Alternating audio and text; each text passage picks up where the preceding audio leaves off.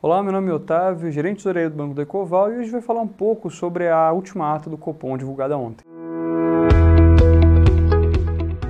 Meu negócio, day by day.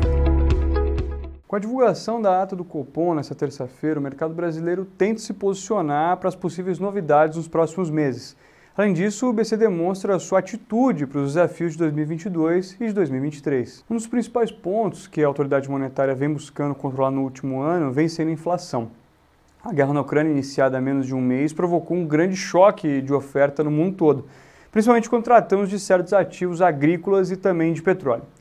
Nesse movimento, grandes mercados, como o russo, foram cercados com proibitivas que tornaram as operações usuais no comércio exterior muito mais complicadas. O choque de oferta de qualquer produto traz consequências, mas tratando-se de petróleo, que é utilizado em praticamente tudo, desde o transporte ao uso industrial, indiretamente há uma grande elevação de preços e, consequentemente, o surgimento de uma inflação generalizada. Com esse cenário em vista, uma inflação até o momento acima das metas originais, o BC se utiliza da elevação dos juros para limitar o consumo e, assim com o tempo, diminuir o aumento dos preços. Na última semana, com a reunião do Copom, a autoridade monetária decidiu pela elevação da Selic em um ponto percentual, chegando ao patamar de 11,75% ao ano.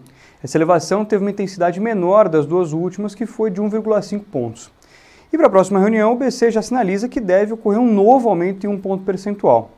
Se isso ocorrer, serão praticamente 10 altas seguidas nos juros, que, após chegarem às mínimas de 2% ao ano em março de 2021, chegam a superar a maior taxa registrada desde abril de 2017, quando os juros estavam em 12,25% ao ano.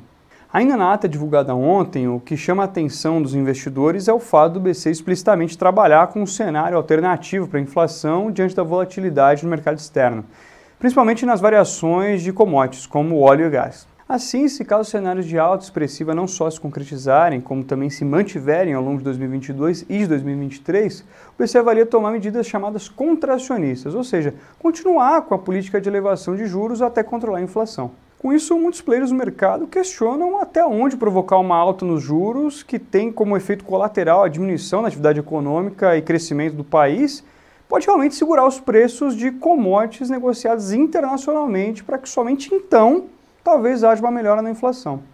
Por fim, o desafio que o BC deve enfrentar em 2022 é o aumento dos juros no mercado internacional, principalmente com a elevação nos Estados Unidos.